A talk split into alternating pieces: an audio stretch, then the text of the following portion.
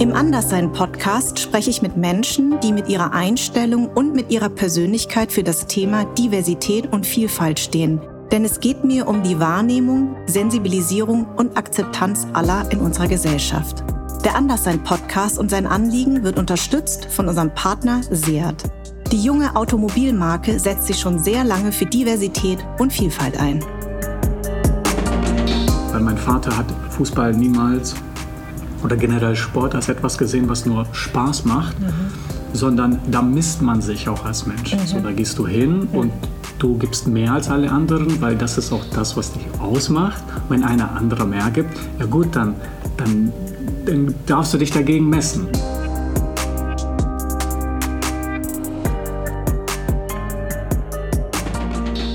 wir durften ja das Bundesland nicht verlassen bis ja. zu diesem Zeitpunkt. Das ja. heißt, ich bin vom zweiten bis zum neunten Lebensjahr in Deutschland gewesen, im gleichen Bundesland.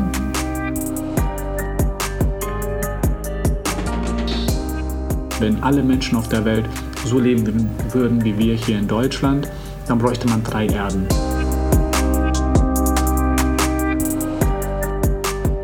Also heute ist ein, für mich ein ganz besonderer Tag, denn alle, die äh, mich gut kennen und mich, äh, mir schon vielleicht lange folgen oder diesem Podcast wissen, dass ich ein äh, sehr großer Fußball- und äh, Basketball-Fan bin. Und deswegen ist für mich heute ein sehr besonderer Tag, weil du da bist, lieber Nevin Subotic. Ähm, ähm, du hast ja genau in der Zeit gespielt in Dortmund, als ich Dortmund-Fan wurde als nämlich Jürgen Klopp kam, der hat dich ja von Mainz nach Dortmund mhm. mitgenommen und ich habe dich auch in, ich, ich war auch, ähm, ich saß auch im Dortmunder Stadion. Ich wurde nämlich von Herrn Batzke eingeladen und der hat äh, gegen die Hertha und die Hertha hat an dem Tag auch noch gewonnen. Ja, oh. da hast du keinen guten Job gemacht als Verteidiger. Ja. Also, ähm, genau, ich äh, fange ja immer mit einem Zitat an. Hm, heute habe ich ein bisschen anders angefangen, weil ähm, ich einen kleinen Fan-Moment habe. Deswegen musste ich den jetzt hier mal teilen mit euch allen da draußen. Also, als Mensch bin ich nicht nur Fußballer, hast du mal gesagt. Hm. Und du bist ja aus einem ganz bestimmten Grund hier, äh, nicht nur weil ich ähm, Fußballfan bin und du in Bosnien-Herzegowina, also in, in Jugoslawien, heute Bosnien-Herzegowina geboren bist, sondern weil du eine ganz, ganz ungewöhnliche Geschichte hast und ein ganz, ganz, ganz toller Mensch bist. Ähm, ich durfte ja mit dir in einer Talkshow sein und da habe hab ich ein bisschen deiner Geschichte gelauscht und habe mich ja natürlich jetzt sehr, sehr gut auf dich vorbereitet. Du bist 1990 dort geboren. Ähm, 88. 88, siehst du? In Bosnien geboren, also ah, jetzt in Bosnien. Siehst du, Wikipedia. Und dann 1990 Bist du dann nach Deutschland? Ach, nach Deutschland, stimmt, steht ja auch hier. Ich muss vielleicht mal richtig lesen, mit zwei Jahren, stimmt. Also mhm. wenn man richtig rechnet, Mathe ist nicht meine Stärke. 1988 geboren, genau, bis mit zwei Jahren mit äh, deinen Eltern und deiner Schwester nach Deutschland gekommen. Mhm. Ähm, und hast hier neun Jahre gelebt in mhm. Deutschland mhm. und dann drohte die Abschiebung. Und äh, daraufhin seid ihr dann in die USA gegangen. Jetzt mhm. muss ich natürlich erstmal fragen, ähm, habt ihr dann beantragt oder wie kam es, dass ihr dann in die USA gegangen seid oder überhaupt gehen durftet? Genau, das war eine Lotterie. Wir haben halt äh, häufig genug im Leben sehr viel Glück gehabt, sonst wäre ich auch nicht vor dir. Ich ja. glaube, äh, Menschen mit sehr ähnlicher Geschichte, die ja. einfach nicht an einem entscheidenden Moment das Glück hatten, so wie wir, mhm. die sitzen jetzt nicht vor dir. Mhm, mh. Sonst ist alles gleich. Ja, ja. Und in diesem Fall war es so, wir mussten das Land verlassen, Deutschland. Mhm. mhm. Ähm, wir hatten drei Monate Zeit und meine Eltern haben erfahren von einem Programm der amerikanischen Botschaft, mhm. bei dem man sich bewerben kann. Mhm. Also wir als Familie sind dorthin, mussten uns schick anziehen, sind äh, nach Hessen gefahren. Wir durften ja bis zu diesem Zeitpunkt nicht das Bundesland verlassen, weil wir in Deutschland geduldet wurden. Damit geht das einher. Und wo hast du zu dem Zeitpunkt, wo habt ihr da gelebt? Wir haben im Schwarzwald gelebt, ah. in Schömberg, so ein okay. kleines Dorf in der Nähe von Pforzheim. Ja. Und ja, wir haben uns dann ne, so ganz klassisch gut angezogen. Ja. Meine Schwester und ich hatten noch nie so einen Termin wahrgenommen, also überhaupt in einer Botschaft oder ähm, einen äh, sehr ernsten Termin wahrgenommen, wo wir jetzt auf den Prüfstand gestellt werden, in einen Raum gehen, nichts sagen sollen oder dürfen. Ne? Wir waren, also ich war zu diesem Zeitpunkt zehn Jahre alt. Mhm. Und äh, da mussten wir dann irgendetwas nachweisen. Ich glaube, mittlerweile kann ich nicht die gesamte Geschichte erzählen, weil sonst meine Eltern in Probleme vielleicht kommen ja. könnten. Aber am Ende war es dann doch so, wir haben uns beworben mhm. äh, und haben diesen Platz bekommen. Ich mhm. weiß nicht, wie viele Leute abgelehnt wurden dafür, aber genau das ist ja auch der Punkt, dass es mit viel Glück zu tun hatte. Und das hat bedeutet, dass wir am Ende nicht zurück nach Bosnien gehen mussten, mhm. sondern die Möglichkeit hatten, eben in Amerika nicht nur anzukommen, sondern dort auch wirklich Status zu bekommen. Mhm. Status nicht im Sinne, dass wir mit Louis Vuitton da herumlaufen, mhm. sondern Status im Sinne von, dass wir auch äh, Bürger erster Klasse sind, ja. Ja, beziehungsweise einfach ein stinknormaler Bürger sein dürfen. Etwas, was wir in Deutschland niemals sein durften. Mhm. Ähm, das heißt, deine Eltern haben eigentlich dreimal, also mussten erstmal ihre Heimat verlassen. Das war mhm. ja im Krieg. Mhm. Dann kamen sie in Deutschland an, waren nur geduldet. Ähm, ich mhm. habe viele Gäste und Gästinnen gehabt, die eben auch nur geduldet waren. Ähm, mhm. deswegen weiß ich, ähm, was das bedeutet. Ich war zwar damals nicht, ähm, hatte nicht denselben Status wie du, aber es war auf jeden Fall so, dass wir sehr lange kämpfen mussten, um überhaupt die deutsche Staatsbürgerschaft zu bekommen. wenn du so zurückblickst, kannst du dich an noch irgendwas erinnern? Ich meine, du warst zwei Jahre alt, wahrscheinlich nicht mehr, aber kannst du dich an irgendwas erinnern, was sehr prägend war, ähm, als du hierher gekommen bist?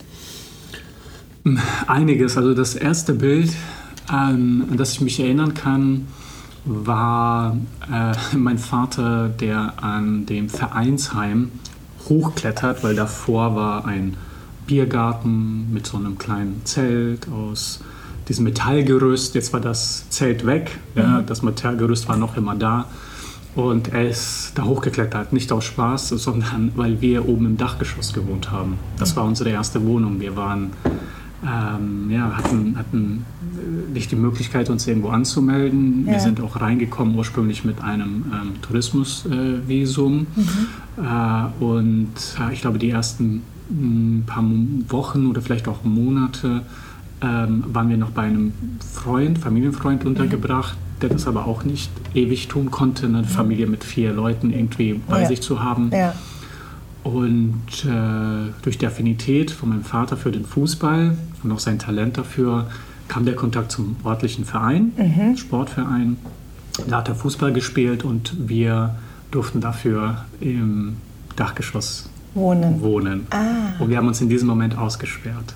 Na so, deshalb musste mein Vater darüber klettern. An, genau. Ach krass. Und ich weiß nicht wieso, also es ist nicht schlimm, dass man sich aussperrt. Ja. Als, äh, ne? ja. War ja nicht meine Schuld, so ja. ich, das war, ich war zwei Jahre alt ja. oder drei Jahre alt. Aber daran kannst Zeitpunkt. du dich erinnern. Aber daran kann ich mich Ach, erinnern. krass, wie geil. Ich glaube, weil das so Spider-Man. Genau. ja, so, wow, guck mal, mein Vater klettert jetzt ein Gebäude hoch. Ja, klar. Und das, das, das heißt, hat sich bei mir einge, eingeprägt. Und das heißt, das ist eigentlich auch, warum du zum Fußball gekommen bist, weil dein Vater gespielt hat und mhm. du hast dann wahrscheinlich, na, wie so alle kleine äh, ja. Kinder ähm, mhm. mitgekickt. War das denn dein Talent? Hat, wurde das schnell erkannt? Ich glaube, ich habe mir äh, am Anfang das Talent so ein bisschen erarbeitet, mhm. weil ähm, wir eben direkt vor dem Sportplatz groß geworden sind. Ja. Weil ich habe immer meinen Vater Fußball spielen ähm, sehen ähm, häufig, der hat ja auch genau gearbeitet natürlich, mhm. aber das war, äh, ich glaube, sein Escape. Ne? Mhm. Es mhm. war jetzt ein Mann, äh, dessen zwei Brüder und Familie im Krieg waren in, in mhm. Bosnien, mhm. der viel gearbeitet hat und auch richtige Drecksjobs. Mhm. Und für den war Fußball dann irgendwie noch Sanity zu bewahren, also irgendwie noch etwas zu haben, wo man sich austoben kann, ja. wo man Spaß abschalten hat, wo kann. man abschalten kann. Äh, wo man auch, ähm, das ist auch, glaube ich, ein wichtiger Aspekt, wo man Mensch ist. Ja, genau. ja? ja? Weil es geht nicht nur darum, dass man alleine irgendwie durch den Wald läuft, sondern in diesem Fall bei Teamsport ist es ja so, plötzlich ist man nicht nur der Arbeiter für den, sondern jetzt kann man den ausdribbeln. Mhm. Man kann sogar ein mhm. Tor gegen den schießen, ja. man kann sogar jubeln und man kann das sogar nicht nur gegen jemanden tun, sondern mit jemandem. Man ist plötzlich auf Augenhöhe. Ja. Und ich glaube, dass das äh, war aus diesem Grund für ihn so besonders und diese Euphorie habe ich auch aufgenommen und in dem Dorf war es nun mal so, fast jeder hat Fußball gespielt mhm. ja, mhm. und ähm, äh, ich auch und ich habe wahrscheinlich dann dann ein Vorbild bei mir im Haus gehabt, mhm. weil mein Vater hat Fußball niemals oder generell Sport als etwas gesehen, was nur Spaß macht. Mhm sondern da misst man sich auch als Mensch. Mhm. So, da gehst du hin mhm. und du gibst mehr als alle anderen, weil das ist auch das, was dich ausmacht. Wenn einer andere mehr gibt, ja gut, dann, dann, dann darfst du dich dagegen messen. Ne? Ja. Dann ist das ja auch gut, so ein bisschen Grenzen aufzuzeigen, zu sehen, dass deine eigene Entwicklung ähm, dabei ist, dass man auch lernt, an Grenzen zu stoßen, die dann zu überwinden, weil man dann plötzlich ein Jahr später besser ist, noch besser ist. Und diesen Anspruch hatte mein Vater an sich selbst und den habe ich auch größtenteils übernommen. übernommen. Weißt du, was ich mich frage? Ich, ähm, ich bin ja wirklich, ähm, ich bin sehr gut befreundet mit einem, der ist Deutsch-Spanier und mhm. einem, ähm, der, der eigentlich Deutsch ist, aber der denkt, er ist Italiener. Ja. Und wir reden sehr, sehr viel über Fußball. Das sind so meine mhm. zwei Fußballfreunde. Und wir haben uns immer gefragt, woran liegt das eigentlich, dass gerade äh, die Spanier und auch die ehemaligen Jugoslawen mhm. so wahnsinnig gut im Ballsport sind? Mhm. Also ob es Tennis ist, Handball, Basketball, Basketball, ähm, Wasserball, Fußball. Ja. Ja. Woran liegt das? Also wir haben versucht, mal irgendwie das zu erörtern, woran das liegt. Also dass, dass mhm. dieses Talent, also gerade mhm. jetzt, ne, äh, war ja gerade Europameisterschaft Basketball, ja. wer hat es gewonnen? Die Spanier. Ich war auch sehr für Spanien, ich war sehr gegen Frankreich, weil ich mir dachte, die haben sich durch diesen ganzen Wettbewerb geschummelt mit zwei Spielern. Das ist ein Teamsport und das war so geil. Also es war so eine mega Stimmung. Woran liegt das? Ähm, was offensichtlich ist, ist es ist halt Teil der Kultur. Mhm. Ne? Also Fußball und professioneller Fußball und ähm, äh, sagen wir glorreich, glorreiche Zeiten mhm. sind Teil des Bewusstseins ganz vieler Menschen in Jugoslawien mhm. gewesen. Mhm. Also mein Vater, ich weiß noch, der hat dann äh, Kiro hieß der, das war in Mazedonien, in Amerika ja. dann immer wieder zu Besuch gehabt die haben sich dann nicht nur die aktuellen Fußballspiele angeschaut, die haben sich die Fußballspiele vor 20 Jahren angeschaut ja, und ja. darüber gesprochen. Und ja. ich dachte mir, was, ich kenne die Leute nicht, das ist alter Fußball, das sieht super langsam aus, aber das, das, das gehört für sie zur Gegenwart. Mhm. Ne? Und wenn mhm. du das so präsent hast, dass man auch als Jugoslawien mhm. ein, ein, ein ja, sehr erfolgreicher Staat war, äh, sportlich, aber auch politisch, mhm ähm, glaube ich, dann weckt das auch die eigene Erwartungshaltung. Mhm. Und dass eben äh, das Mittel in diesem Fall der Sport war, also Tennis, glaube ich, damals noch weniger, würde ich jetzt mal ahnen, mhm.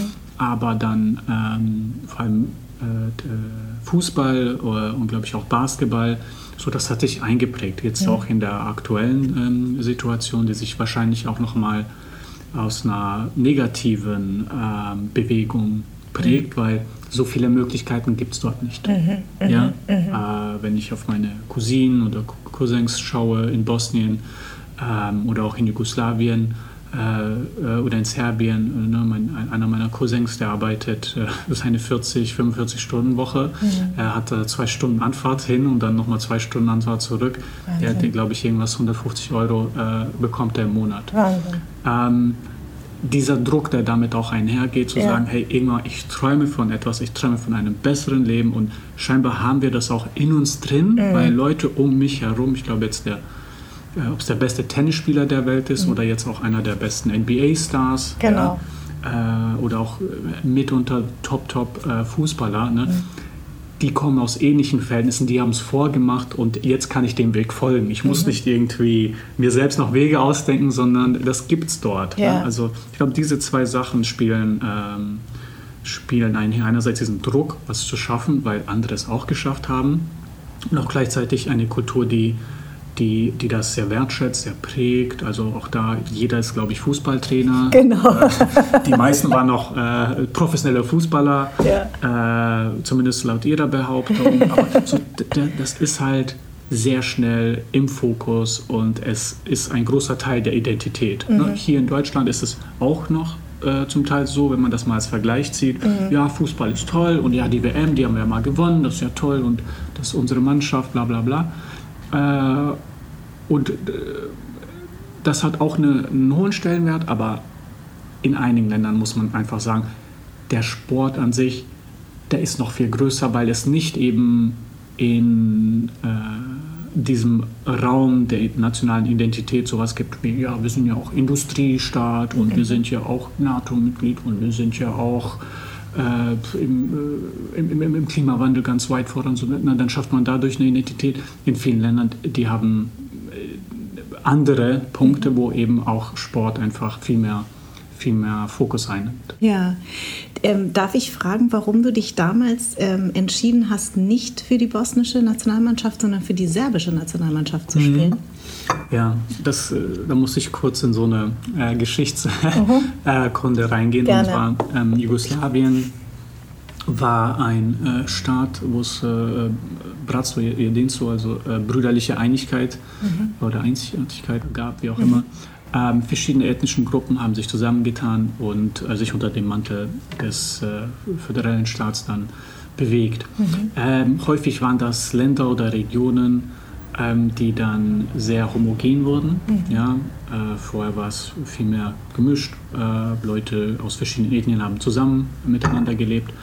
Äh, und vor allem, umso näher es zum Krieg kam oder vor allem während und nach dem Krieg war es dann so, dass äh, ethnische Grenzen so knallhart gezogen wurden. Ja. ja? Äh, und häufig gar nicht, vor allem in Bosnien, bei weitem nicht äh, ähm, perfekt. Und naja, perfekt gibt es, glaube ich, nicht. Aber mhm. Ähm, letztlich sind aus diesem einen Staat jetzt mehrere Staaten geworden, ja. ja Nationalstaaten. Mhm. Und meine Eltern gehören der serbischen äh, ethnischen Gruppe mhm. zu. Ja. Und einerseits gibt es äh, die Republik von Serbien, das mhm. ist ein Staat, da ist Belgrad die Hauptstadt. Ja. das kennst du. Ja. Aber es gibt auch noch die Serbische Republik. Mhm. Das ist ein föderaler Staat mhm. in der Föderation von Bosnien.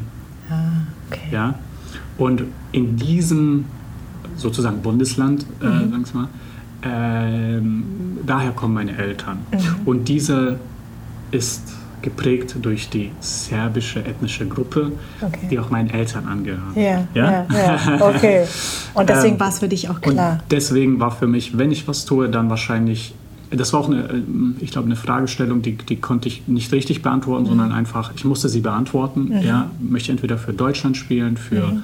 Bosnien, für Amerika, Amerika äh, oder für Serbien. Und ich hatte das Gefühl in diesem Moment, dass es richtig wäre oder mhm. am meisten richtig wäre, am wenigsten falsch wäre, dann zu sagen, ich weiß nicht, wo meine Zukunft ist, aber ja.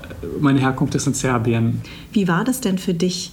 Also als auch vielleicht als derjenige, der gegangen ist und ja. dann ähm, hier in Deutschland nur geduldet war, dann, äh, da kommen wir nachher nochmal drauf zurück, dann in Amerika sozusagen die Jugend verbracht hat, dann irgendwann wieder zurück nach Deutschland, mhm. aber dann für die serbische Nationalmannschaft ja. zu spielen. Wie, wie war das denn? Ähm, am Anfang gar nicht so wirklich greifbar. Ne? Das mhm. war äh, ich musste erstmal die Hymne lernen. Ja. Das kann ich auch zugeben, weil ja, ich, ich, kannte sie nicht. Ich ja. habe sie auch nie gesungen. Äh, ich könnte die vietnamesische Hymne übrigens auch nicht. Ja, ja. ja erstmal das Lernen, sich damit auseinandersetzen, noch ein bisschen Geschichte zu lernen. Irgendwie äh, ist das dann doch interessant, damit man ein paar Sachen versteht, auch mhm. ähm, das Land näher kennenzulernen. War, war wichtig und interessant, aber es war für mich, wie man auch sieht, mhm. sehr neu. Ja, klar. ja, ähm, und dann gab es halt ja, so zwei, drei Abstufungen. Ich sag mal zwei, um es zu vereinfachen. Es gab die Leute, die dort geboren und groß geworden sind, die dann vielleicht im Ausland spielen. Mhm. Aber für sie ist klar, unser Zuhause ist, ist in Serbien. Genau. Ja, auch wenn die Urlaub machen, die Spieler, ja. auch wenn die in England spielen, ja. sonst, ne, die kommen dann nach Serbien. Ja, genau. Okay. Und dann gab es zwei, mich und Zdravko Kuzmanovic, äh, der auch bei VfB Stuttgart ähm, gespielt hat. Äh, ich glaube, er ist in, äh, in der Schweiz geboren, mhm. ja? oder vielleicht ist er auch äh, in Bosnien oder so geboren mhm. und dann mhm. ist er in die Schweiz gegangen, aber dort zumindest groß geworden. Und ich, ja, Deutschland und in Amerika groß geworden. Ja, und wir waren natürlich Außenseiter, weil also alle Trends, ja, die sie kannten oder diese ganze Auseinandersetzung mit ja. oder ein Verständnis für ähm, was dort momentan besprochen wird, mhm. äh, das ist nicht in der Regel was Politisches, sondern äh, auch da gibt es sowas wie die Bild-Zeitung und so richtig so billige Brigitte ja. Magazine und so weiter. Ja. Total schlimm. Und das wird halt dort besprochen. Und für uns war das so. Äh, es ist lustig, wenn ja. man sich einmal darauf einlässt, ja, weil. Ähm, ja, weil, weil da kann, es ist wie ein Autounfall, du kannst halt leider nicht, nicht wegschauen, weil es halt so knallt.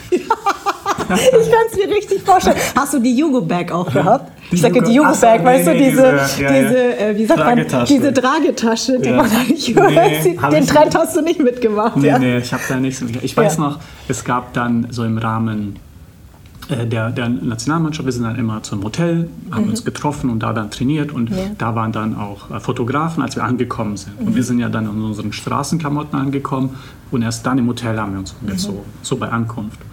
Dann haben die Leute Fotos gemacht und dann war das in diesen Straßenzeiten, ja. in diesen, ich weiß nicht, ja, in diesen Boulevardzeitungen. Boulevardzeitungen, genau. Und ähm, dann war ich auch mal da. Dann haben die halt mein Outfit äh, bepreist, bepreist, ja. Und dann hatten die halt so die Top-Labels drauf markiert und ich hatte nichts von den Top-Labels. und die haben gehofft, dass du das anhast. Ja, die haben dann keinen Ansatz. Oh, die Jeans, die ist von D-Squared und die kostet 380 Euro. Und ich so, was? Nein, ich habe die in Amerika, wo die Jeans so 30 Euro kosten oder 30 Dollar. Ne? Also es war so total fernab und das hat mich auch davon abgeneigt, ja. mich damit auseinanderzusetzen. Aber nee, da gibt es viele tolle Geschichten. Ich hatte auch das Glück, als ich dort war, dass da die Hochzeit der letzten zig Jahre war. Wir haben uns für die WM qualifiziert. Äh, wir haben Deutschland in der WM besiegt. Also, ich kann mich das kannst erinnern. Dir, ja, das kannst du dir auch vorstellen, wie das dann ist. Ne? Man wird abgeschoben von einem Land. Ja.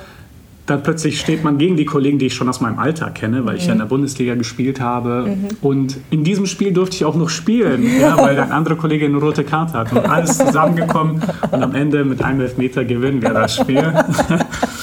das, war, ähm, das war geil. Und dann ähm, sind wir nach Hause gekommen und alles war schrecklich, weil wir das letzte Spiel in der Gruppenphase verloren haben. Mhm. Bis dahin war volle Euphorie und das ist halt auch das äh, so serbische Kultur zum Teil.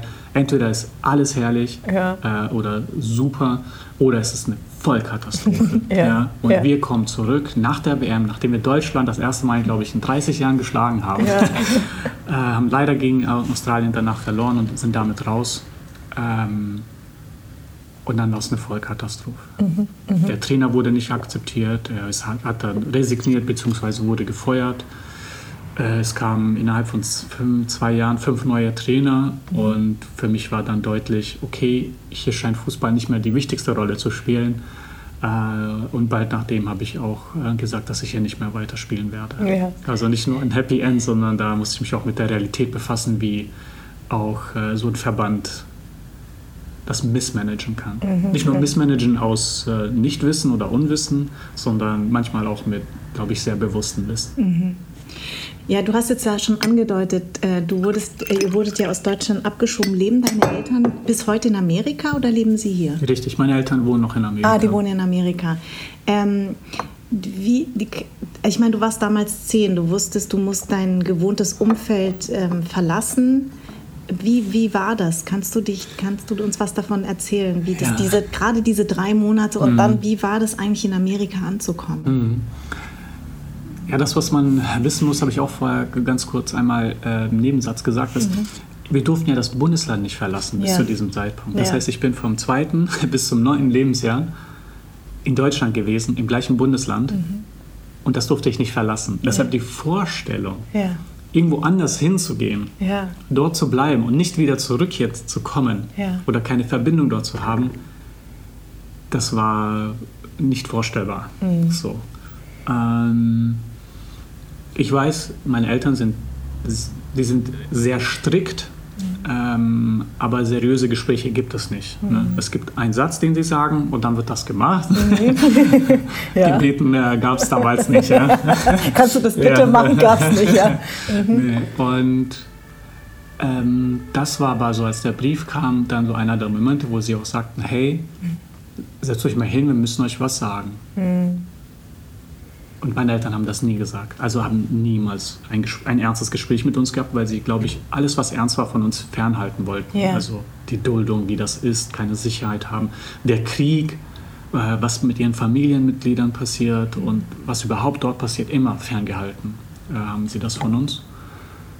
Und dann hieß es ja, wir müssen das Land verlassen. Und ich glaube, unsere Reaktion als, als meine Schwester und ich war, null, weil wir gar kein Verständnis dafür hatten, ja, was klar. das jetzt bedeutet. Ja, man versteht das ja Wir nicht. müssen jetzt ja. irgendwo hin und von einem Krieg, von dem wir bis dahin nichts wussten, selbst dann in dem Falle müssten wir dann nach Bosnien. Ah ja, da sind ja unsere Großeltern, mhm. die wir bis dahin, glaube ich, einmal gesehen haben. Ja. Ne? Ähm, okay, dann gehen wir einfach mit sehr wenig Informationen und äh, kaum einem Gefühl für das, was es bedeutet, mal durch die Gegend äh, und in den nächsten Wochen. Und erst in den nächsten Wochen hat sich das ergeben mit, diesem, mit, der, deutschen, äh, mit der amerikanischen Botschaft und der Bewerbung.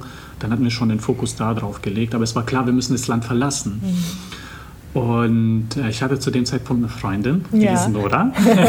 Mit zehn schon, Ja, ja? ja, ja. Ja. Und ähm, äh, ich glaube, wenn, dann waren wir auch so zusammen, dass man darüber gesprochen hat, aber jetzt nicht seriös, wir sind keine Kinder. Ja, dann klar. sage ich, ja, wir gehen.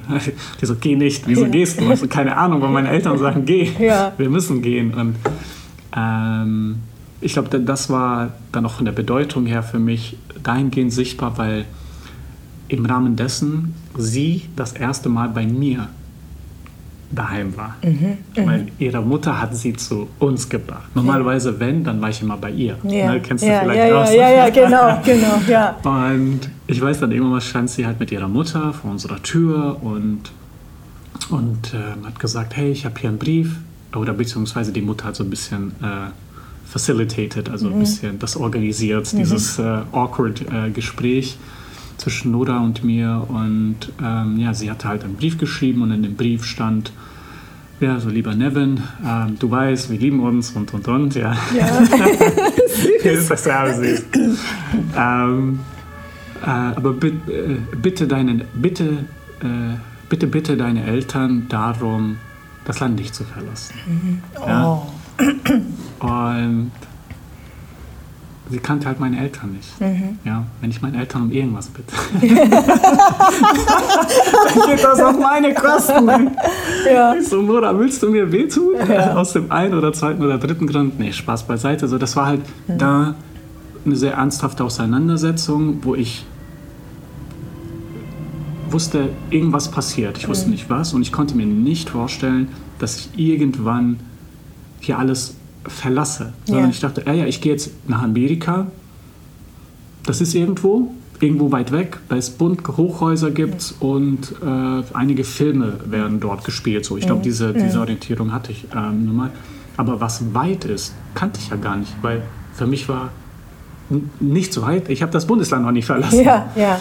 Ähm, ja, und, und so mit diesen paar Informationen und Erfahrungen bin ich dann da durchgegangen, habe mich äh, überall verabschiedet, aber es, war ja, es gab ja nicht einen großen Abschied im Sinne von, hey, tschüss und jetzt gehe ich, sondern es war so, ja, ne, ich gehe ja jetzt bald. Ja, ja. Ich gehe ja jetzt bald und, und ähm, Es war nicht greifbar, ne? es war nicht greifbar. Es war nicht greifbar. Ähm, ich weiß, ich kann mich auch nicht daran erinnern, ob das jetzt eine große Zeremonie gab. Ich weiß, in der Schule, in meiner Klasse war es nun mal so, die haben mir dann also ein T-Shirt gegeben, das hatten alle unterzeichnet, das habe ich bis heute noch. Und Ja. da ist dann vorne aufgedruckt ein Klassenfoto. Oh. Ja.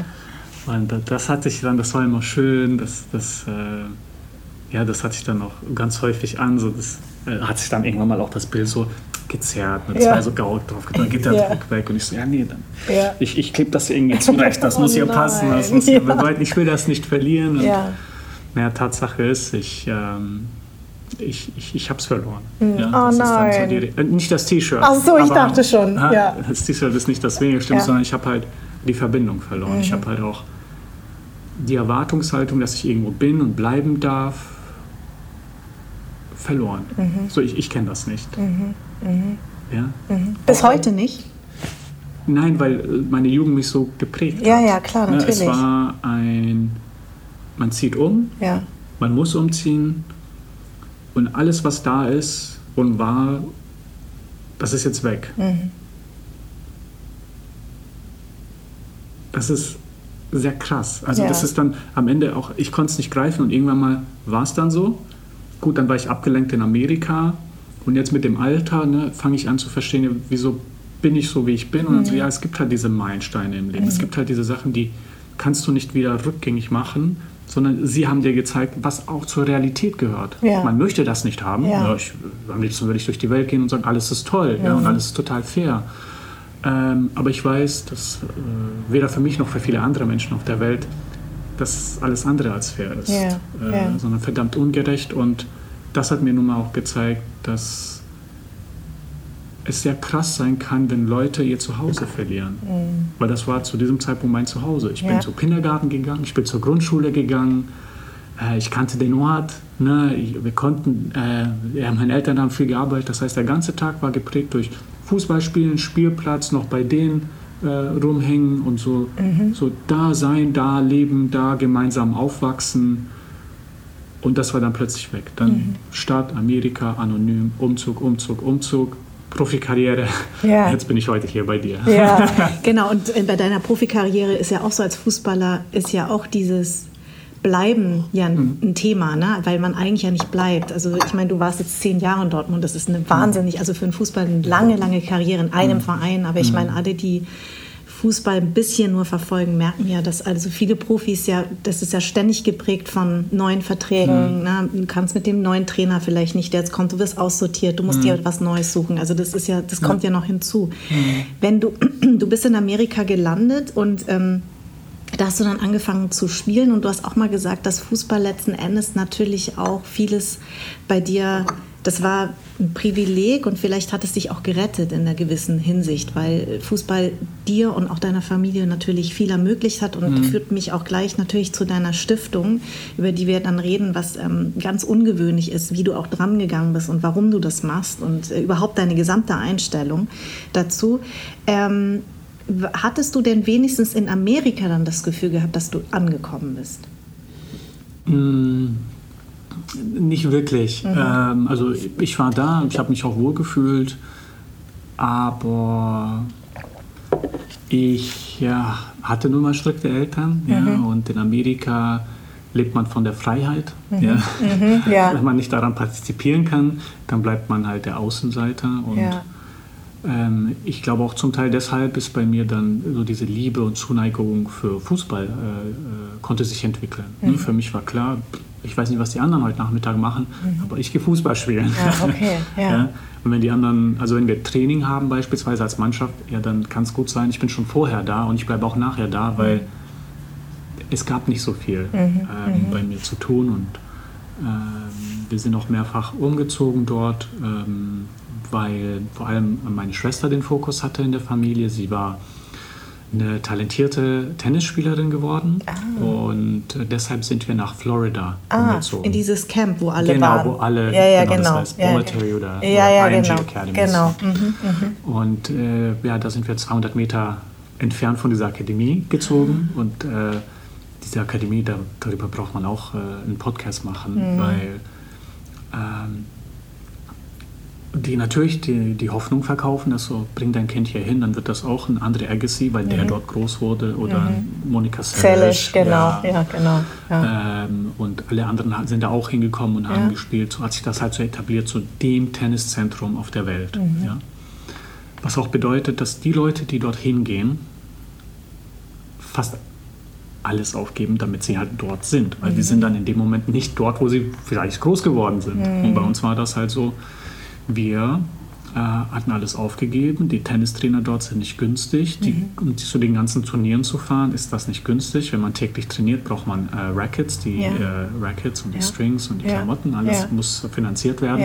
Die Schläger, und genau. diese, die Schläger, mhm. genau, genau. Äh, die Netze und so weiter. Und mhm. das Ganze war im Fokus ähm, meines Vaters, beziehungsweise dann auch meiner Schwester, die dann das ausüben sollte und auch Spaß dran hatte, auch talentiert war. Mhm. Äh, ja, und währenddessen war ich so nebenbei und habe halt Fußball ein, paar, ein bisschen Fußball gespielt. Ja. Ähm, zu Partys durfte ich nicht gehen. Ähm, ja, äh, ich war auch nie so jemand, der großartig viel Freunde hatte, sondern eigentlich immer hatte meine Schwester Freunde mhm. durch den T Tennis. Ja. Ähm, die dann zu deinen Freunden wurden auch. Ja, oder? aber ja. Ja, Tennisspieler sind schon sehr eigen, ne? Ja? Oder? Weißt du, nee, da war es halt so, ja. weil viele Leute sind halt dort an diesem Ort, ja. in, also in Bradenton, Florida. Ja. Äh, die kommen aber nicht daher. Das heißt, die mhm. alle suchen so ein bisschen Zugang. Mhm. Ah, ja? okay.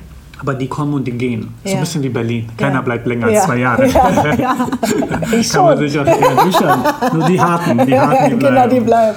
Und dort war es das ähnlich so. Ne? Dann, mhm. dann, dann waren da Leute, die, mit denen sie halt gespielt hat und mhm. dann sind die halt gekommen. Dann haben wir halt in, den, in unserem Kinderzimmer da, also in dem Zimmer, wo meine Schwester halt war, dann halt, was, was macht, machen ein Teenager da irgendwie? Videos schauen oder quatschen. Ja, so. Ja.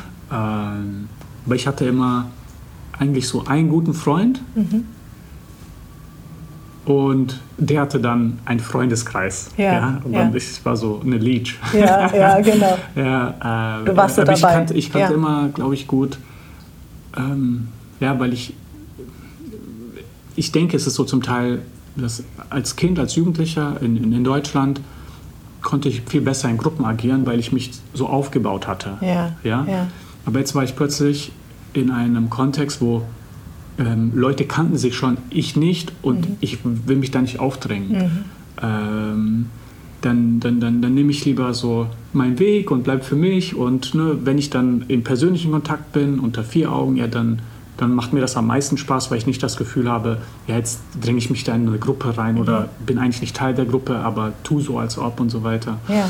Ähm, und das hat mich dann ein bisschen davon abgeneigt, jetzt große Freundschaftsgruppen äh, mhm. zu formen oder daran zu partizipieren, sondern es war eigentlich immer, äh, immer ein Freund, ist es auch bis heute so. Ich habe meine Freundin und meinen ja. besten Freund. Ja, ja. Und natürlich auch Leute drumherum, die auch Freunde sind, aber so die, die, die ganz, harten, die, sind, harten, die, genau, sind die, die dir ganz nah sind genau. sozusagen, ja. Ähm, wie, wie, das, das heißt, du bist irgendwann dann aber entdeckt worden ne? Mhm. und ähm, hast dann angefangen zu spielen. Mhm. Warst auch in der Junioren-Nationalmannschaft. Ja. Also ähm, eigentlich war ja der Fokus mehr auf deiner Schwester und mhm. plötzlich ja. ziehst du so dran vorbei. Genau. War das so? Ja, ja. Äh, Leapfrog-Ding. Also im Sinne von, äh, ich war nirgends und plötzlich war ich drei Kilometer weit vorne mhm. äh, bei einem kurzen Marathon. Und äh, es war so, ich war in diesem Park, mhm. GT Bray in Bradenton, äh, yeah. so heißt der Park, ähm, wo eigentlich nur Kicker auf dem niedrigsten Niveau sind. Yeah. Ne? Das ist so ein öffentlicher Park, kann jeder hin und manchmal sieht man auch die Leute, die Maler Lackierer in der Mittagspause, die kommen dann und spielen mit ihren Jeans und mhm. äh, Timberland Boots. Ja, ja. ja, aber so alle kicken dort Fußball. Äh, ich auch. Ich habe dort dann trainiert und äh, an einem Tag warst du dann mit meinem Vater. Er hat Flanken geschossen, ich habe die reingeköpft und dann mhm. habe ich ein bisschen geflankt, dann hat er sie äh, reingeschossen. Und nebenbei, auf dem anderen Platz, hat eine Mannschaft trainiert. Mhm. Die waren so zwei, drei Jahre älter als ich. Ja. Und irgendwann mal war mein Vater dann so fertig und dann meinte der, ey, willst du mit dem mal trainieren? Und ich so, ja, hm, ja komm, dann machen wir das mal. Und er meinte, geh dann mal zum Trainer und frag, ob du da mittrainieren kannst. Mhm. Bei dieser Mannschaft, die jetzt hier richtig trainiert hat. Mhm. Auch auf niedrigstem Niveau. Mhm. So, wir sind dann zum Trainer hingegangen, haben gemeint, hey, wir würden, also ich würde da gerne mittrainieren. Ich weiß, die Jungs sind älter als ich, aber ich spiele auch sonst immer, wenn ich Mannschaftsfußball gespielt habe, habe ich versucht, immer ältere Kategorien zu spielen für den mhm. Wettkampf. Naja, und äh, dieser Trainer, er meinte, hey, eigentlich diese Mannschaft, die ich jetzt trainiere, das mache ich so als Hobby gerade. Das mhm. ist ein Nebenjob. Mein eigentlicher Job ist, ich bin Nationaltrainer der U17-Nationalmannschaft. Ach Quatsch. Ja. Nein. Und dann, jetzt kommt noch der Zufall, die U17-Nationalmannschaft, Jugendnationalmannschaft, die tagt, beziehungsweise das ist ein Internat, mhm. in Bradenton in der IMG Academy, 200 Meter entfernt von wo Nein. wir gewohnt haben. Ach komm, ja. Wahnsinn. Genau. Und Krass. er hat dann gemeint, hey, wenn du sonst immer mit solchen Leuten spielst, die älter sind, dann wärst du vielleicht mal was für die Jugendnationalmannschaft. Und ich so, hey, sage ich nicht Nein zu. ja. Und äh, dann nahm das Ganze ähm, seinen Weg. Ne? Der hat dann gesagt, wir tauschen Nummern aus und dann organisiere ich mal ein Probetraining bei ja. dir, also für dich, bei ja. der Nationalmannschaft. Und dann hat er, ich glaube, so nach drei Wochen gesagt, ja, okay, jetzt, äh, du kannst mal nächsten Montag kommen, so mhm. ungefähr.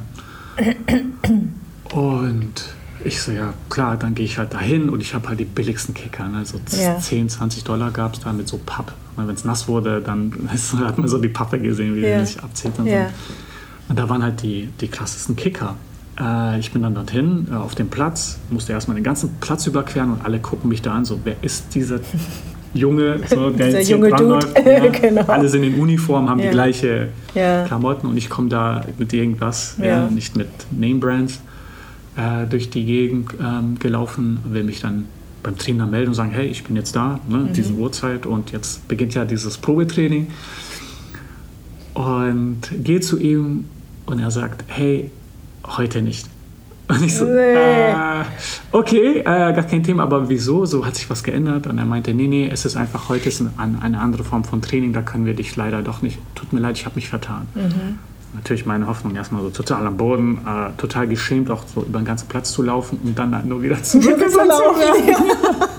ja, genau. Ja, äh, aber er hat sich dann nochmal gemeldet, äh, ein paar Wochen später, und dann hat es mit dem Probetraining geklappt. Und dann wurde ich da aufgenommen. Glaubst du, wenn du in zum Beispiel jetzt nur, wenn ihr mhm. nicht abgeschoben werdet, wenn ihr in sozusagen da im Schwarzwald geblieben wärt, mhm. denkst du manchmal dran, dass diese Karriere vielleicht nicht möglich gewesen wäre? Weil das ist ja schon eine sehr ungewöhnliche Geschichte. Ja, klar. Ähm, ich glaube schon, dass das eine tragende Rolle mhm. ähm, gespielt hat, dass Keith, so hieß der Trainer, so ein Macher war. Ja, also, ja machen wir. Ja, so komm. Genau, so offen und dann, dafür und dann war. drei Wochen später sagt er, nee, jetzt äh, heute passt doch nicht, ja. geh weg und ja. dann komm wieder. Ja, so, genau. Okay, was soll ich machen? Genau. Und habe das dann gemacht. Das ist äh, auf jeden Fall förderlich gewesen. Äh, ich plädiere nicht dafür, dass man alles nur noch so ad hoc macht, mhm. aber ja, dass man ähm, offen bleibt, nach links und rechts, ne? bleibt, nach links genau, und nach rechts dass man, dass man ja. abwägt, ähm, ja. wann passt was, wann ist was möglich, wann mhm. nicht. Ich glaube, schon, dass äh, es äh, häufig bei manchen Leuten, die ich äh, kenne, die so nur in Deutschland groß geworden mhm. sind, so es halt eine mentale Blockade gibt, weil mhm. die eigene Kultur erlaubt es eigentlich nicht aus der Reihe zu tanzen. Richtig. Vielleicht da so eine kurze Geschichte, die die Absurdität ganz gut darstellt. Und zwar mein Nachbar, ja. äh, der, der ist so Techniker und äh, der ist jetzt neu eingezogen in die Straße da und der wollte ähm, dann ähm, so diese Weihnachtsshow machen. Ne? Der Ach so, Lichter Ach, diese Lichter. Und, äh, das Ganze dieses Jahr wahrscheinlich nicht, aber dieses Jahr also wegen Energie sparen vielleicht nicht. Aber ich weiß, wär, was du Das wäre eine Aussage, wenn man es dieses Jahr trotzdem macht. Okay. Genau. Äh, Putin wird uns nicht daran haben. Genau. Jedenfalls, der wollte das machen. Mhm. Und ähm, ich so, ja, wieso machst du es dann nicht? Also, ja, nee, weißt du, ich bin jetzt hier angekommen, was denken dann die Nachbarn? Die denken dann, ja, einer will sich hier profilieren, aber ey, ich will es ja eigentlich machen, weil es ist halt cool für die Kinder. Ich bin so groß geworden, das hat auch bei uns dann jemand in der Straße gemacht und das war halt schön. Ich so, ja, mach's doch. Also, nee, ich, ich kann das nicht. Ja. Also, da ist halt so eine mentale Blockade, die einem ja. sagt, nicht nur ich kann das nicht, sondern auch manchmal ich traue mich das nicht, weil ich befürchte, dass ich dann aus der Reihe tanze. Ja oder was sagen denn die anderen? Ne? Genau, was sagen denn die anderen, was sagen die Nachbarn? Und naja, das ist äh, vor allem in diesem Kontext, wo es darum geht, wirklich etwas der Gesellschaft zu geben, ja, oder den Kindern jetzt auf der Straße, um es äh, ganz klar zu sagen, äh, ein Erlebnis, was, welches er hatte, welches er wertschätzt, welches er jetzt so als Teil einer Tradition weitergeben ja. möchte, das nicht zu tun, weil er dann eine Befürchtung hat, das fand ich absurd. Ja, ja. Und ich habe ihm dann, ich war ein paar Wochen danach bei meinen Eltern in Amerika und habe ihm dann auch nur so Bilder, Bilder. und Videos geschickt von den Amis, die halt ja. völlig durchdrehen. Ne? Ja? Wenn der eine Nachbar das macht, dann mache ich es noch größer. Dann mache ich es noch größer. Genau. Und ich so, ja, hey, solange es darum geht, also wenn, der, wenn das im Endergebnis, ja, unabhängig von der Motivation, wenn im Endergebnis die Kinder eine coole Zeit haben, mhm. hey, dann, dann sollen die sich das, sollen, das ist genau. ein gesunder Wettkampf. Ja, ja, ja, genau. Ja, ja, das, äh, das glaube ich.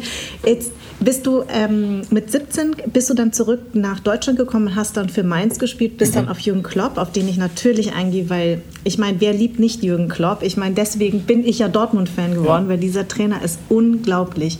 Ähm, der hat dann, äh, du hast unter ihm gespielt und er hat dich dann mitgenommen nach Dortmund. Und Dortmund mhm. war ja damals, ähm, sage ich mal, das war ja vielleicht, ähm, ich, jeder weiß hier in diesem Podcast, ich bin eine, sage ich mal, ich habe eine sehr große Hassliebe mit dem FC Bayern, weil ich bin dort groß geworden. Also es ist jetzt nicht so wie alle anderen, die Bayern-Fans sind, die irgendwo aus einem Dorf kommen, was nichts mit, mit Bayern zu tun hat, sondern ich habe da gelebt.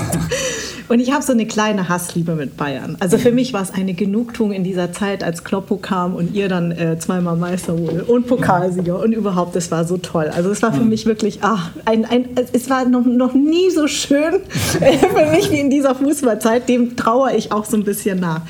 Jetzt würde ich dich gerne fragen, ähm, Du hast ja ein Buch geschrieben, da haben wir uns auch kennengelernt, als du mhm. das vorgestellt hast. Alles geben, warum der Weg zu einem gerechten Leben bei uns selbst anfängt. Und da hast du auch ein Vorwort von Jürgen Klopp bekommen. Mhm. Und du hast äh, in dieser Talkshow auch erzählt, du hast es erst gelesen, als es gedruckt wurde. Und es mhm. war wirklich äh, total berührend. Und es ist ja schon fast so, dass er dich äh, beschreibt, so heiliger ist vielleicht ein bisschen zu krass gesagt, aber dass du eben nicht so ein, in Anführungszeichen, das ist jetzt total doof, wenn man sagt typischer Fußballer, mhm. aber ähm, du hast viel gelesen. Mhm. Ähm, und zwar keine Romane, sondern du hast dich mit etwas auseinandergesetzt, ähm, weil du gesagt hast, ich möchte etwas verändern in dieser Welt. Und zwar hast du eine Stiftung gegründet, äh, da geht es darum, Zugang zu sauberem Wasser ähm, zu ermöglichen. Ne? Weil ähm, ich habe mir die Zahl aufgeschrieben, ich glaube 771 mhm. Millionen, stimmt das? Mhm. Menschen haben keinen kein Zugang zu sauberem Wasser. Ähm, und du hast dann angefangen, dich mit so Brunnentechnik und sowas auseinanderzusetzen. Und das mhm. ist ja schon mal sehr ungewöhnlich. Also du hast nicht irgendwelche Krimis gelesen mhm. oder Romane, sondern du hast angefangen, ja. dich wirklich damit auseinanderzusetzen. Mhm. Nimm uns mal ein bisschen mit, warum hast du diese Stiftung gegründet und was ist für dich das Wichtige und das, was ich eben so ungewöhnlich finde. Ich kenne ja auch viele Fußballer, mhm. weil wir ja häufig auf irgendwelchen Charity-Veranstaltungen mhm. sitzen und dann mhm. unterschreibt man mal was und dann hat man irgendwie was gemacht. Genau. Und du genau. sagst, das reicht eben nicht. Das reicht dir vor allen Dingen nicht. Genau. Also es waren eigentlich so ein paar Einflüsse, die entscheidend waren mhm. dafür, dass ich meine eigene Organisation damals gegründet habe. Einer war dieses Charity-Tum, mhm. ne, wo alles in Anführungsstrichen gut ist, wo man Gutes tut und dann geht man nach Hause, tut eigentlich Schlechtes, aber benennt es nicht so, ja. sondern ignoriert das so ganz ja. aktiv. Und ähm, mir war das verblödend, auf mhm. Deutsch gesagt. Mhm. Ja, so zu Red Carpet Veranstaltungen voller Promis äh, und so. Das ist jetzt das, der, der, der Gipfel des Engagements. Mhm ich finde es nicht verkehrt, ne? Vereine können das machen und auch äh, dafür Gelder werben und so. Ne? Das, ja. ist, das ist okay, wir machen es nicht. Ähm, äh, aber es lebt ja auch von der Vielfalt eben, dass verschiedene Organisationen verschiedene Ansätze haben. Aber ich, ich fand das für mich, weil es das Einz fast das Einzige war, äh, sehr verblödend, weil mhm. ich war äh, auch unter anderem dann Botschafter für einen ähm, Verein und ich durfte dann vorhin auf die Bühne gehen und durfte so tun, als wäre ich jetzt die Messlatte, mhm. obwohl ich vielleicht einmal in der Woche oder einmal in zwei Wochen irgendwann mal im Kinderheim war oder mal in einer Kindertagesstätte ein bisschen mitgeholfen habe, obwohl ich gar keine Kompetenzen hatte, um da irgendwie was wirklich beizutragen. Mal da eine Autogrammstunde, mal da eine Spende. So. Mhm. Alles, was ich getan habe, war wirklich in keiner Relation zu dem Engagement, das ich von meinen Eltern kannte. Mhm. Ne? Die halt mehrere Jobs hatten, ja. damit sie Bullis mit Hilfsmittel äh, und Nahrungsmittel füllen konnten, die dann in die Kriegsregion gegangen sind. Und mhm. so diese Diskrepanz zwischen was Engagement bedeutet jetzt für mich und was ich weiß, es eigentlich auch bedeuten kann aus eigener Erfahrung, war etwas, was mich gestört hat. Ja. ja? ja. Ähm, das zweite war, für mich war äh, über Freunde dann auch entscheiden. Ne? Ich hatte eine Freundin, äh, die Philosophie studiert hatte zu diesem Zeitpunkt. Und dann, die war jetzt nicht ausgebildet total, mhm. aber so es waren halt so wirklich elementare Fragen, mit denen sie sich tagtäglich konfrontiert und ein mhm. Profi sie dabei unterstützt. Und ich konnte auch ein bisschen davon profitieren, weil ich auch gesehen habe, oh, es gibt Fragen, die sind gar nicht beantwortbar, aber es ja. ist trotzdem wichtig, sie zu versuchen zu beantworten. Richtig. Ja? Äh, und das hat mich interessiert, genauso wie auch äh, meine jetzige Freundin, die damals äh, Komparatistik in der Literatur studiert hat, wo es eigentlich um die Kolonialzeit geht und wie haben wir das hier im Westeuropa vor allem dann auch äh, gedeutet. Ne? Mhm. Ne? Weil ähnlich wie jetzt haben wir damals gesagt, nee, das ist ja gut für die Leute, die freuen sich ja, wenn sie ein kaputtes T-Shirt von uns haben und mhm. wir bringen ihnen die Zivilisation bei so, mhm. und dieser ganze Schrott. Und das hat mich dann so auch ich konnte das nicht glauben. Ne? Ich, mhm. ich, ich, kannte das nicht, weil wenn Jürgen Klopp vor mir steht, erzählt er das nicht. Ne? Er erzählt mhm. wie der Gegner, spielt genau. aber nicht das. Und ja. naja, dann hatte ich so diese Themenwelt mit Philosophie, mit äh, Komparatistik, aber jetzt vor allem auch so, so, das koloniale Zeitalter, auf das Globale mhm. gesehen, äh, einen ganz anderen Rahmen als dieses ah ja, ich gehe dahin, mache eine Autogrammstunde und zwei Fotos und drei mhm. Likes und das mhm. ist Engagement. Ja, genau. ja? ja. Ähm, und dann eigentlich der, also da war schon viel, sag ich mal, Öl. Mhm. Ja, der Anzünder war tatsächlich äh, nur ein kleiner Nebensatz von äh, einem jetzigen Vorstandskollegen von mir, Dr. Milicevic, der selber eine Stiftung mal gegründet hatte, mhm. der ein Vertrauter von mir war, ein Familienfreund und meinte, hey, wenn dich das Charity-Ding so stört und du auch gleichzeitig ganz andere Gedanken hast auf einem anderen Niveau, dann kannst du auch einfach eine Stiftung gründen. Mhm oder einfach eine Organisation gründen, wie auch immer. Stiftung ist nur eine Form einer Organisation. Und diesem Gedanken bin ich dann gefolgt. Mhm. Ja, am Anfang gar nicht. Ich habe gesagt, ich vertraue dem nicht. Stiftung, bin Ausländer. Ja. Das passt nicht. Ja, ja. Das ist nur für alte Menschen, hast ja, du gesagt. Menschen, genau. genau. Also Durchschnittsalter von Stifter ist so 55, ich war zu diesem Zeitpunkt 22, also weniger als die Hälfte. Mhm. Und ja, aber ich habe mich damit auseinandergesetzt, habe verstanden, ah ja, es gibt verschiedene Stiftungen. Es gibt mhm. Familienstiftungen, ja, das ist das, wo man kennt, ne? da mhm. sorgst du dafür, dass die Generation 500 Jahre später noch mhm. äh, komplett distanziert ist von der eigentlichen Gesellschaft, ja. weil sie einfach zu viel haben ja. und das ihr Leben lang verwalten müssen. Ähm, aber es gibt auch gemeinnützige Stiftungen, mhm. die so wie Vereine sind ne? und äh, am Ende die sich in der Gemeinnützigkeit müssen. Also die müssen dafür sorgen, dass gewisse Ziele, die der Gemeinnützigkeit dienen, erfüllt werden. Mhm. Okay, bin ich 100% dabei. Mhm. Also nicht 99, sondern 100%. Mhm. Und dann ging es auch um verschiedene andere Faktoren. Dann habe ich mich damit auseinandergesetzt. Ich war auch immer dann so, glaube ich, wie jeder andere, so ein bisschen skeptisch. Ja, Ne, wenn, wenn es große Veranstaltungen gibt, ja, wer bezahlt denn das? Mhm. Ja, wie viel von der Spende bleibt denn eigentlich über? Mhm. Und äh, damals bei der Recherche war es so, da wollte, da gab es einer, der hat äh, nur einen Eintrag auf einer Website gehabt und der meinte, hey, ich hatte eigentlich hier das Projekt, Deutschland dazu oder den Stiftungs- oder gemeinnützigen Sektor zu äh, motivieren, mehr transparent äh, zu sein, auch eben Zahlen offen zu legen, so wie das beispielsweise in Amerika Gesetz ist. Mhm. Also da müssen die Organisationen das öffentlich darstellen, wenn in Deutschland das nicht der mhm. Fall sein muss. Aha. Und für mich war klar, also wenn ich was mache, dann 100%, 100% richtig und auch 100% transparent. Also dann kamen so diese Faktoren mit zu und aus etwas sehr Vagem wurde dann zunehmend etwas Klares und dann ging es auch irgendwann mal tatsächlich um die Frage jetzt, okay, nicht nur abstrakt, ja, global und transparent und wirkungsvoll, sondern so, hey, was willst du denn eigentlich machen? Mhm. Ja. Mhm. Aber das wurde auf die gleiche, mit der gleichen Methodik, äh, wie ich alles andere auch gemacht habe, angegangen. Und mhm. zwar Informationen beschaffen, bewerten mhm. und entscheiden. Und was macht die Nevin Subotic Stiftung? Wir setzen uns ein für das Menschenrecht auf Zugang zu Trinkwasser und sanitärer Versorgung. Mhm. Das ist unser Kern. Ja. Und das machen wir jetzt seit, äh, seit zehn Jahren. Ähm, und zusätzlich, um das zu untermauern, äh, machen wir hierzulande auch entwicklungspolitische Arbeit, damit wir auch verstehen, dass es einen Grund hat, wieso beispielsweise 771 Millionen Menschen weltweit mhm. keinen Zugang zu Trinkwasser haben. Mhm. Ne? Das ist nicht dort ein Problem, das dort gelöst werden muss, ja. sondern wir haben auch einfach strukturelle Probleme. Ja. Ne? Wir merken das vor allem, wenn wir mal die Klimabrille anziehen, dass unsere Handlungen hierzulande, genau. nicht nur die wirtschaftlichen, sondern ja. äh, rein auch die ideologischen, eine Auswirkung woanders haben. Und wir haben nun mal, vor allem mit dem afrikanischen Kontinent, 500 Jahre Beziehung, mhm. ja, die eigentlich größtenteils auf Ausbeutung mhm. äh, beruht hat. Ja. Ja? Jetzt in den letzten Jahrzehnten ne, verändert sich das minimal, mhm.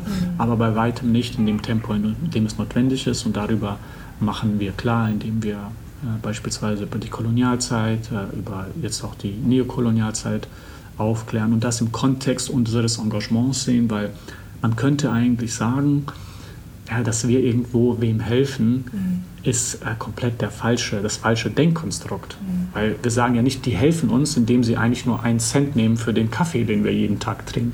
Ja. Ne? ja. Eigentlich müsste es aus einer Verantwortung herauskommen. Mhm. Eigentlich ist es eine Verantwortung dafür, dass wir in so einem krassen Reichtum äh, leben, der schon über äh, über, über einen, ein, unseren Standard bzw. über einem fairen Verhältnis liegt, mhm. ja, haben wir eine Verantwortung dafür zu sorgen, dass dieser Standard oder dass zumindest ein fairer Standard für alle zugänglich mhm. wird. Mhm. Ne? Mhm. Äh, du wirst das auch kennen, wenn alle Menschen auf der Welt so leben würden wie wir hier in Deutschland, dann bräuchte man drei Erden. Mhm. Ja? Mhm. Also das ist ein Fakt wie gehen wir jetzt damit um? Ja. Und da, glaube ich, haben wir vor allem auch eine Verantwortung. Wie, ähm, was ich sehr beeindruckend an dir fand, war, als du auch gesagt hast, dass dein Leben als Profi und die Millionen, die man verdient, und du hast ja auch ähm, sehr offen, redest du ja darüber, dass du eine Zeit lang dem auch so gefolgt bist, ne? dass du halt einfach reinkippen genau.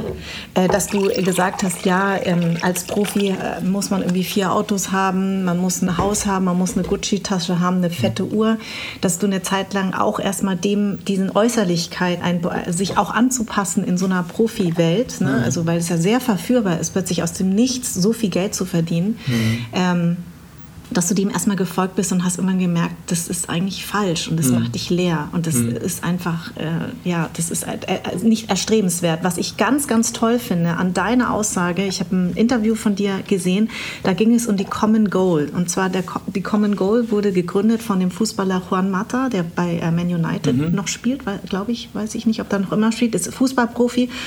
Und er ähm, hat äh, die Common Goal, da geben Trainer und ähm, Fußballprofis ein Prozent von ihrem Gehalt für soziale Projekte.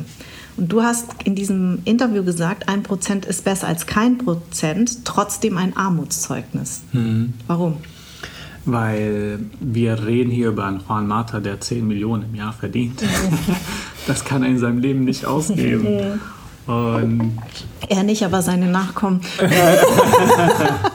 ja. Kommt drauf an, wie der das investiert. Genau. Ja. Äh, die werden sich dann aber auch schwer tun. Mhm. Und das ist ja dann auch zum Teil eine Grundsatzfrage. Ne? Wie gehen wir mit Gerechtigkeit um? Ist es etwas, was wir daran messen, ein Prozent mhm. ist ausreichend? Ich würde fast schon sagen, ähm, der Prozent ist egal, weil ja. Prozent ist so was von, von, von relativ. Ne? Jemand, der 10 Millionen verdient, es gibt auch Fußballer, die verdienen äh, 3000 Euro im Monat, leben in Berlin, good luck. Ja, ja, ja klar. Also äh, die, äh, der Referent, die Referenz ist äh, für mich falsch, weil man orientiert das rein an etwas Finanziellem und dann ist es noch 1%. Mhm. Naja, was hatten die als Alternative? 0%? Ja, ja. nee, mach mal 1%, dann haben wir etwas. Und das ist dann auch, ähm, ja, das ist dann auch am Ende die Realität, mit der wir uns auseinandersetzen müssen, dass wir das schon als fortschrittlich bewerten. So, mhm. wow, ein Prozent, das ist ja eine tolle Initiative. Und um auch deren Position nochmal klarzustellen, weil ne, ich, ich, mag die Kollegen ja auch, die das gegründet haben, äh, die sagen, ja, ein Prozent ist für uns dann der Einstieg, daraus kann mehr werden. Mhm kann. ob es wird, weiß ich nicht. Ja. Äh, ich weiß nicht, ob die darüber berichten, aber das wäre mal interessant, mhm. ähm, weil ich finde auch diesen Anker an 1% ist nach außen ein, ein falsches Signal. Mhm. Ne? Mhm. Weil man hat schon, man misst sich und man kann sich jetzt rausreden als Fußballer und sagen, ja, ich bin ja auch bei Common Goal. Ja, ja. Bitte schon, was willst du denn sagen? Mein Engagement ist schlecht. Nee, nee, ich gehöre zu denen, ja. die sich da an dem messen. Ja. An was messen? An einem Ein Prozent. Prozent. Ja. ja. Deswegen heißt ja auch dein Buch Alles geben. Genau. Richtig? Also ähm, was ich ganz schön finde in Alles geben, hast du, das hast du mit einer ähm, eine Journalistin hat dir oder eine mhm. Buchautorin hat dir dabei geholfen, dieses Buch zu schreiben. Du wolltest am Anfang nicht, aber alle haben gesagt, deine Geschichte, das mhm. haben wir jetzt auch erfahren, ist so ungewöhnlich, die muss eigentlich mal zu Papier gebracht werden. Und du hast auch gesagt, das finde ich ganz schön, weil so ging es mir auch. Ich habe ja einen Dokumentarfilm über meine Familie gemacht und irgendwann ein Buch geschrieben. Mhm. Meine Familie spricht nicht gerne über alte Zeiten. Das war mhm. bei meiner Familie auch. Mhm. Ähm, und es, du sagst jetzt auch im Nachhinein, das hat euch eigentlich als Familie nochmal richtig zusammengebracht. Man muss ja nochmal in den Schmerz auch reingehen. Ne? Also mhm. gerade weil deine Eltern, das hast du ja erzählt und so sind meine Eltern auch. Und ich glaube, das haben alle Eltern von Migrationskindern gemein, dass die Eltern gerne nur nach vorne schauen, weil mhm. das Zurückliegende so schmerzhaft ist und man möchte das von den Kindern weghalten. Mhm. Aber die Kinder spüren es ja trotzdem. Ja. Und eigentlich ist das total schön, diese Aufarbeitung. Ich hatte mhm. die auch mit meiner Familie. Okay. Ähm, hast du, wie, hast, wie bist du das angegangen? Also ich weiß nicht, wie euer Verhältnis mhm. Bei uns war das so... Ähm, habe mich irgendwann hingesetzt und habe dann mit meinem Vater, vor allem mit meinem Vater viel geredet, mit meiner Mutter und immer wieder so aufgeschnappt. Ja. Also leicht war es nicht. Ja. Ne? Ähm, und ich habe das dann, äh, in, ich habe ja mit dem Dokumentarfilm angefangen, da bin ich mit meinem, meinen Eltern sozusagen an, in ihren Ort zurückgegangen und habe die dabei gefilmt. Ja. ja. Und das war eigentlich so der Punkt, wo mein Vater am meisten gesprochen Aha. hat. Wie hast du das gemacht? Mit deinem Papa darüber oder deinen Eltern überhaupt über die Vergangenheit zu reden? Mm es ist sehr schwierig, weil die sind halt schon 30 Jahre gewohnt, nicht darüber zu sprechen genau. oder immer auszuweichen. Mhm. Ja? Gleichzeitig ist in ihnen, glaube ich, auch ein Wunsch, mhm.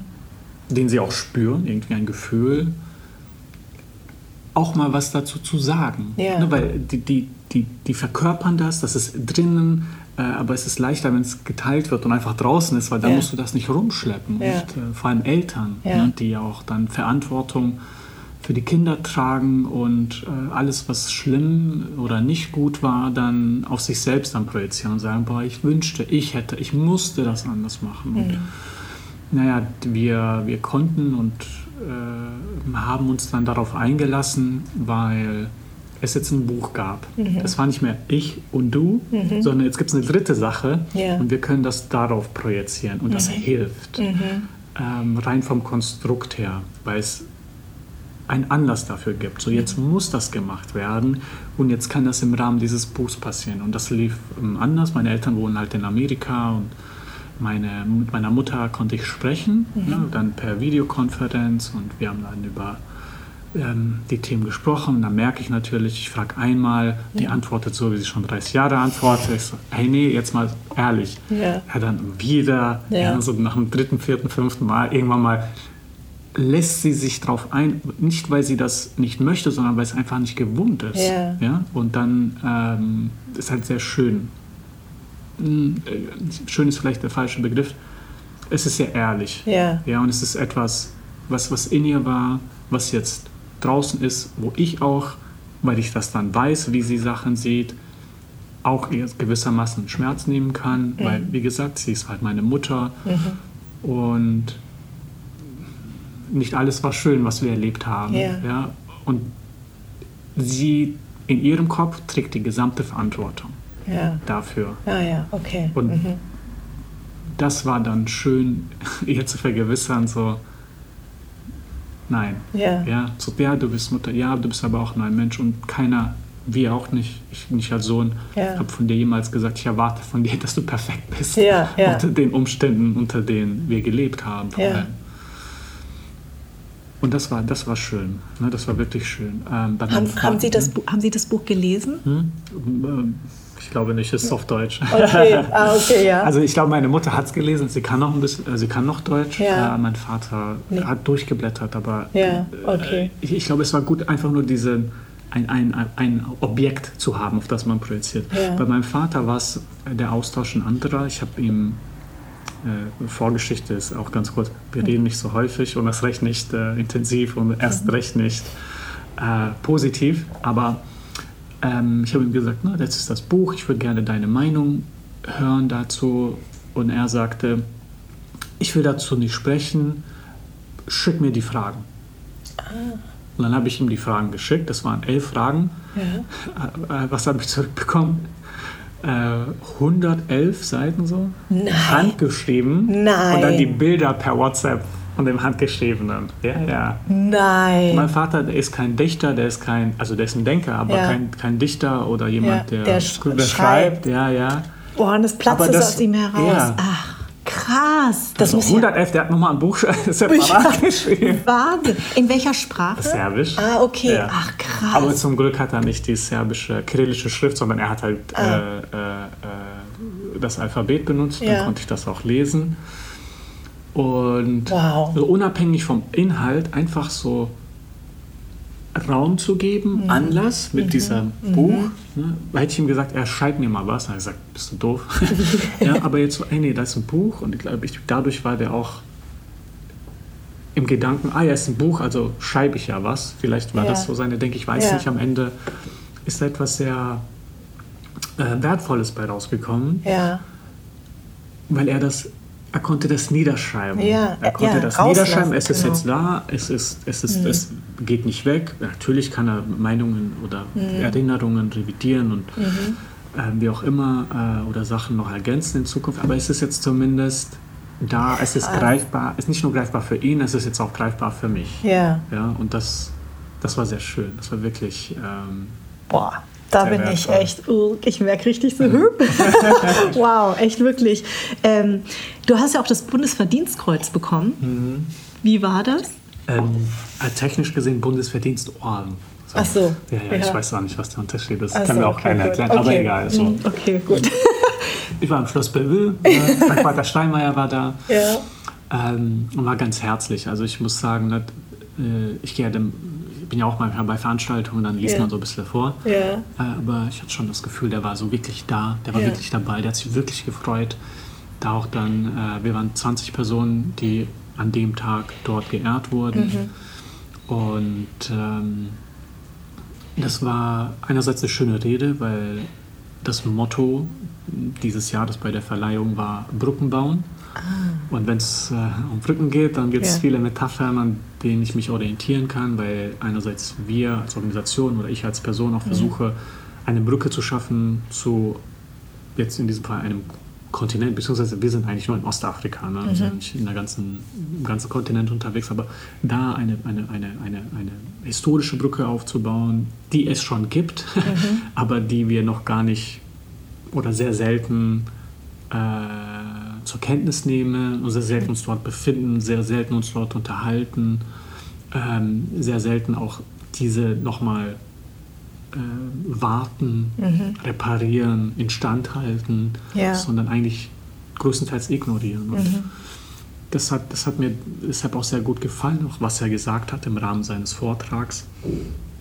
Und ähm, ich merke, ich, ich beschreibe, wie es war, aber du willst eigentlich nicht wissen, wie die Zeremonie doch, war. Doch, ich finde das, ich, ey, glaub, weil ich war bei so einer Zeremonie. Ich habe nee. noch keinen äh, Bundesverdienstorden, deswegen bin ich das schon. Äh, ich glaube, die suchen äh, immer. Die suchen immer, sag ich mich bewerben. Die suchen, die suchen immer und die suchen vor allem auch nach Frauen, weil das ja so historisch total männlich geprägt ist. Ja, ne? ja. Früher, ich glaube, da war, wurden gar keine Frauen ausgezeichnet, weil ähm, also vielleicht kann ich das dann auch mal erzählen, was ja, ich dann da erlebt habe. Erlebt es ist halt schön, ne? es ist im Schloss Bellevue. Ja. Äh, manchmal wird man aber auch in dem lokalen Bezirk oder Stadt oder ja. Rathaus, wie auch immer, ausgezeichnet. Und dann hat man wirklich so eine, mit, so wie dann so, hat, ja, bekommt man so eine kleine Box. Ja. Äh, und die und steht jetzt bei dir wo, neben deinen ganzen Pokalen? Die steht Noch? Äh, im Bücherregal. ja, ich, hab, ich, ich bin, äh, wenn du zu mir reinkommst in die Wohnung, ich wohne quasi bei meiner Freundin. Ja. Deshalb, du würdest nicht erkennen, dass ich dort lebe. Außer da ist ein Poster, da steht Mekele. Mhm. Das ist eine Stadt in Tigray in, äh, in Äthiopien, wo jetzt Krieg ist. Das Bild, das ist beim Bürotisch, äh, das ist meins, das wurde mir geschenkt zum Geburtstag. Ähm, sonst, sonst sieht man da wenig von mir. Und ja, also ich habe es jetzt dort. Ich, ja, ich, ich, glaube, bei mir ist so dieser Punkt, dass ähm, ich habe ich hab Respekt, mhm. also mächtig viel Respekt, dass ich jetzt dafür ausgezeichnet wurde.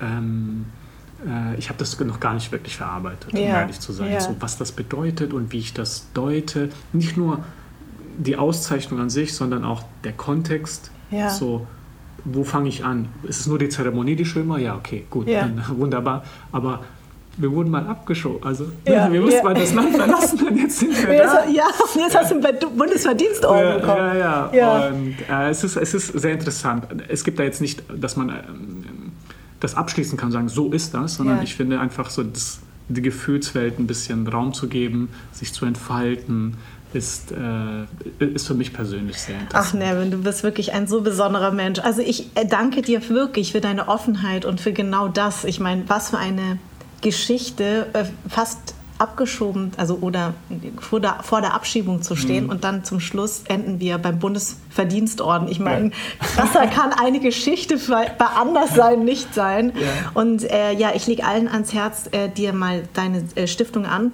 äh, zu gucken, die Seite des Nevin Subotic Stiftung und natürlich auch dein äh, Buch zu, leben, äh, zu lesen. Alles Aber es auch zu leben auch zu leben. Auch Vor allem, also ich habe mich versprochen, ich wollte das natürlich so alles geben, warum der Weg zu einem gerechten Leben bei uns selbst anfängt. Vielen, vielen Dank, Nevin, dass du bei uns warst. Vielen Dank, es hat mir so viel Spaß gemacht. Ja, mir auch. Anderssein ist eine Produktion der Fahn und Pracht Company. Idee und Konzept stammt von mir, Redaktion Anja Prinz und ich, Schnitt Anja Prinz, Soundmixing und Editing Henry Uhl Redaktionsassistenz Saskia Schildwach, Musik Perry von den Beethovens und zuletzt möchte ich mich bei Seat, der Amano Group und alle, die diesen Podcast unterstützen, bedanken.